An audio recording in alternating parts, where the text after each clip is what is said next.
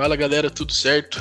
Aqui é o Vitor Orioli, mais um episódio do Mídia Sportcast. Hoje eu tenho o prazer de conversar com a Nájila Lúcio, ela que é jornalista, formada e produtora de conteúdo do Santos Futebol Clube. Boa noite, Nájila. Boa noite, Vitor. Prazer estar falando com você. Prazer é todo meu. Então, para a gente ser direto aqui, eu já queria perguntar para você, queria agradecer novamente a sua participação. Queria que você contasse um pouco da sua trajetória no jornalismo, como você começou e como que foi o seu início na área e como que você se como que você foi parar nas redes sociais. É, na verdade, eu comecei nas redes sociais em 2011, quando eu comecei a criar Twitter, né? O Twitter estava bastante em alta na época, para falar sobre Santos. É, na época também não tinha tantos criadores de conteúdos de futebol, não era uma coisa que estava na moda, digamos assim. E eu criei, consegui reunir aos poucos aí alguns santistas e, e foi crescendo, porque era uma novidade. E eu estava no último ano do ensino médio, eu precisava escolher uma profissão. E eu gostava muito de correr atrás de notícias do Santos, né? E eu, meio que eu virei uma referência, as pessoas elas vinham perguntar as coisas para mim. Aí eu precisava escolher um curso e eu acabei escolhendo jornalismo por conta né, do, do jornalismo esportivo. É, logo de cara, assim que eu começo a, a mexer nas redes sociais, aumentei esse meu interesse pelo jornalismo esportivo e me formei né, na Unital em 2000 e 2016. Então, tem um tempinho já, mais de 10, é, quase 10 anos, né, que eu tô nas redes sociais. E depois me formei e continuo é, tentando aperfeiçoar né, o, que a, o que a cada plataforma tem a meu favor. Show de bola. É, eu queria que você contasse pra gente é, qual, o que, que você acha que, que são as vantagens em trabalhar com as redes sociais. Ó, as vantagens é que você tem uma. Você consegue divulgar aquilo que você está fazendo de uma forma muito rápida para um grande número de pessoas. Então você não tem uma necessidade de, né, por exemplo, um jornal impresso. jornal impresso você tem todo o trabalho de você produzir, mandar para gráfica, distribuição. Já na internet não, você faz um texto, todo mundo tem acesso. Você consegue disparar no WhatsApp, no Twitter, Instagram, Facebook, né, grupos. E, e a desvantagem é a mesma coisa, né? Porque vai que você dá uma bola fora, é, a, o que você escreve ou o que você produz em, em, vídeo, podcast, enfim, pode não agradar alguém. Então você pode receber bastante ataque, né? Bastante hate por conta disso. Então tem a vantagem de você conseguir atingir um, um grande número de pessoas, é, na maioria das vezes, né? De forma gratuita, o seu conteúdo de forma gratuita né, as pessoas não precisam pagar para ter o seu conteúdo, mas também a desvantagem também tem essa, né, a questão do financeiro, porque às vezes você produz um conteúdo e você não é recompensado da forma que você deveria ser. E também essa questão, né, de, de ataques, né? Hoje em dia você tem o feedback das pessoas de uma forma muito rápida. Se eu escrevesse num jornal impresso, as pessoas teriam que escrever para o jornal uma crítica sobre uma coluna que eu escrevi, por exemplo. Então, isso também diminui bastante um, os ataques, digamos assim. Hoje na internet, as pessoas elas falam o que, o que elas pensam. Se ela gostou, ela fala que gostou, se ela não gostou, aí que ela fala mais ainda que ela não gostou. Então, acho que esses são é, as principais vantagens e desvantagens. Legal. Gostei do ponto que você tocou é, dos haters.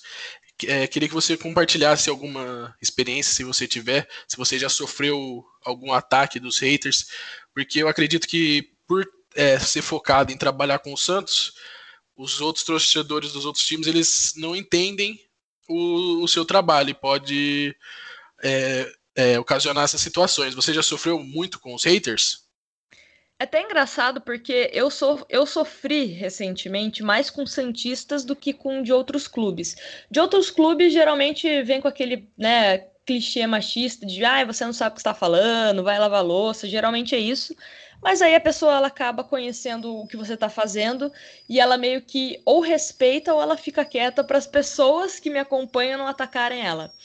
Só que recentemente, né, teve a questão do Robinho que estava para voltar para o Santos e desde o começo eu fui contra a, a, o retorno dele no Santos, porque é uma acusação muito grave, né, de, de, estupro, eu acho que não tinha o porquê o Santos está ligado a, a, um jogador assim. Eu expus a minha, minha opinião nas redes sociais, tanto né, no, no Twitter, por exemplo, como também fiz um vídeo, né, eu tenho um canal no, no YouTube, e torcedor, quando se fala de, de futebol, né, torcedor é muito passional. E ele não entende que às vezes tem coisas que são mais importantes do que a volta de um, de um jogador que é considerado ídolo, enfim. Então eu sofri muito ataque, né? Por ser mulher e também por estar dando a minha opinião contrária. Porque eu acredito que a maioria dos haters, principalmente quando, entre aspas, né, estão do seu lado, que torcem para o mesmo time que você, é porque ele quer ouvir aquilo que é a opinião dele, né? Então, a pessoa que me atacou por eu ser contra a volta do Robinho, ela queria que eu fizesse um vídeo falando, não, o Robinho tem que voltar para o Santos mesmo e não sei o que. A partir do momento que eu não falo, não dou a opinião que ela gostaria de ouvir, a opinião dela também, é, ela vem com ataque, né? Então, isso infelizmente acontece. E haters é, existem por conta disso. Às vezes também tem muito hate de é, título de alguma matéria que você escreve, algum vídeo que você faz. A pessoa ela pega, sei lá, 10 segundos e, e, e já detona você. Ela nem assiste o vídeo inteiro, ela não procura entender todo o contexto. Então, assim, eu, eu fazia tempo que eu não sofria hate, mas esse do Robin foi bastante pesado porque as pessoas elas não conseguem separar. Elas são bastante passionais, principalmente no futebol, quando você também fala de política, então as pessoas elas não, não separam. É até triste a gente é, saber que é, hoje em dia ainda acontece esse tipo de situação. É, acredito que por você ser mulher, você tem toda essa experiência, sabe como lidar com essa situação que você sofreu, mas a gente às vezes pensa que por torcedores, por ser torcedores do mesmo time que você, é, querem escutar você, seus seguidores querem escutar a sua opinião, né? Mas, como você disse, você sofreu, infelizmente, sofreu ataques de, dos próprios torcedores do Santos. Sim, eu tenho uma amiga também, a Luana Maluf, ela também cria conteúdo e ela criava conteúdo só para falar de Palmeiras. Ela, ela explodiu na internet falando sobre Palmeiras. E ela, hoje em dia, ela fala de futebol no geral, porque ela sofreu um hate muito pesado né, de torcedoras, né, mulheres também do Palmeiras, é, porque às vezes ela dava uma opinião que era contrária da maioria da torcida. Então ela sofreu hates pesados também.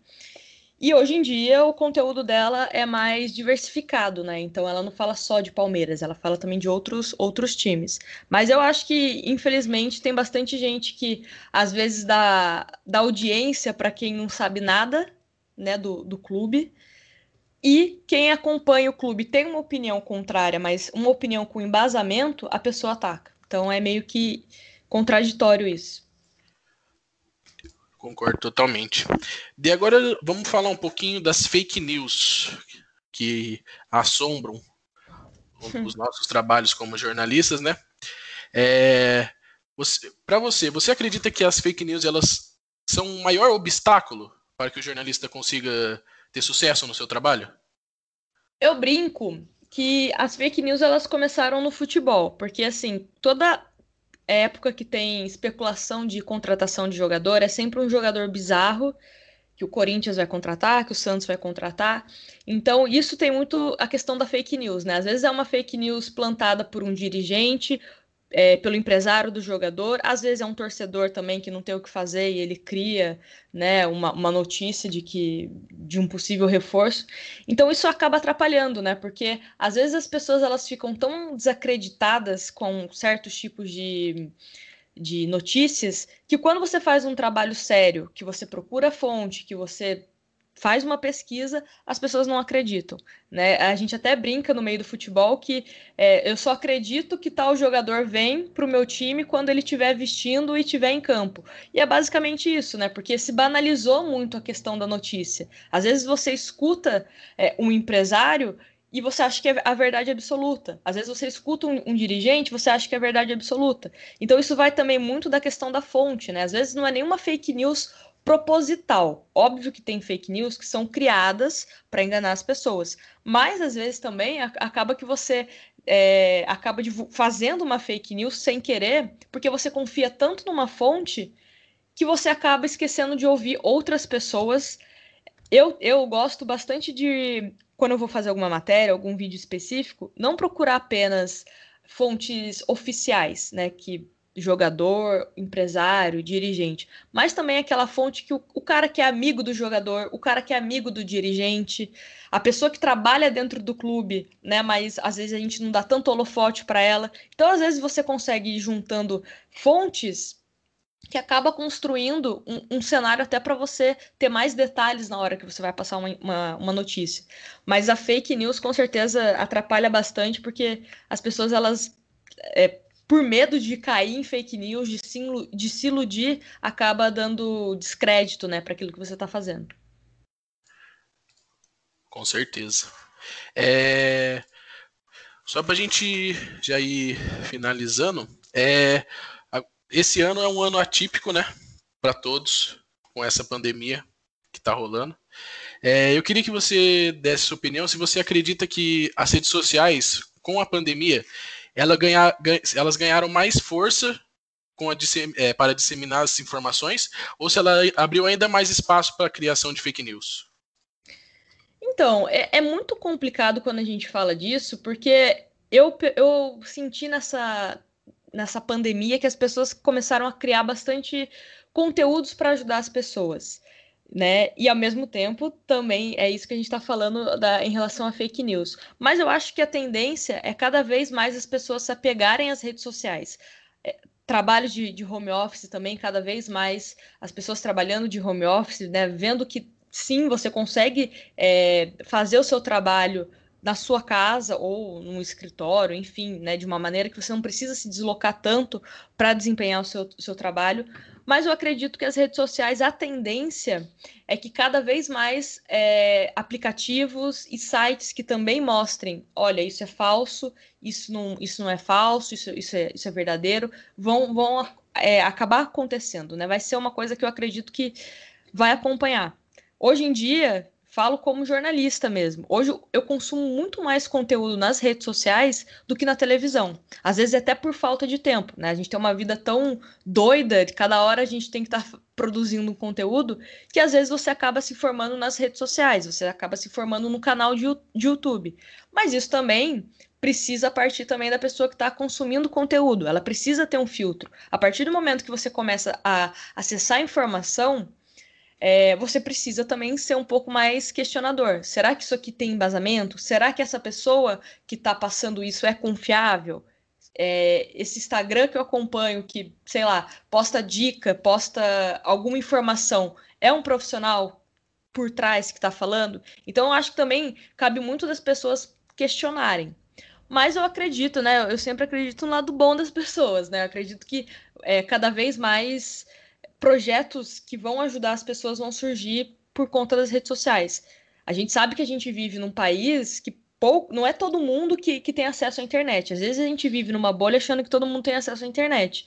Mas as pessoas que possuem é, acesso à internet, pelo menos na minha visão, estão cada vez mais tentando ser útil, né? Eu vejo várias amigas minhas que uma é fisioterapeuta, outra é nutricionista, outra é jornalista, e sempre estão querendo usar o espaço delas para passar dicas para as pessoas que acompanham. Então, eu acho que isso é muito bacana, né? Você acaba querendo ajudar as pessoas sem ter algo em troca, né? Às vezes você está dando uma dica, mas você não vai receber nada por isso, só vai receber a gratidão da pessoa, né? Então, eu acho que, que é por aí. Eu acho que a tendência é, é ajudar mais do que atrapalhar. Show de bola. Nájila, gostaria de agradecer sua participação. Sucesso para você na sua carreira, na sua caminhada. E foi uma honra para mim ter você aqui no Media Sportcast. Obrigada pelo convite. É, sucesso para você também. E agradeço também, mandar um abraço para todo mundo que está ouvindo a gente aqui. Muito obrigado mais uma vez. Pessoal, esse foi o Media Sportcast. Até a próxima. Valeu. Esse podcast foi produzido como trabalho de graduação no Departamento de Comunicação Social da Universidade de Taubaté. Produção e finalização: Vitor Orioli. Edição: Gerson Farias. Orientação: Professor Robson Monteiro. Departamento de Comunicação Social da Universidade de Taubaté, 2020.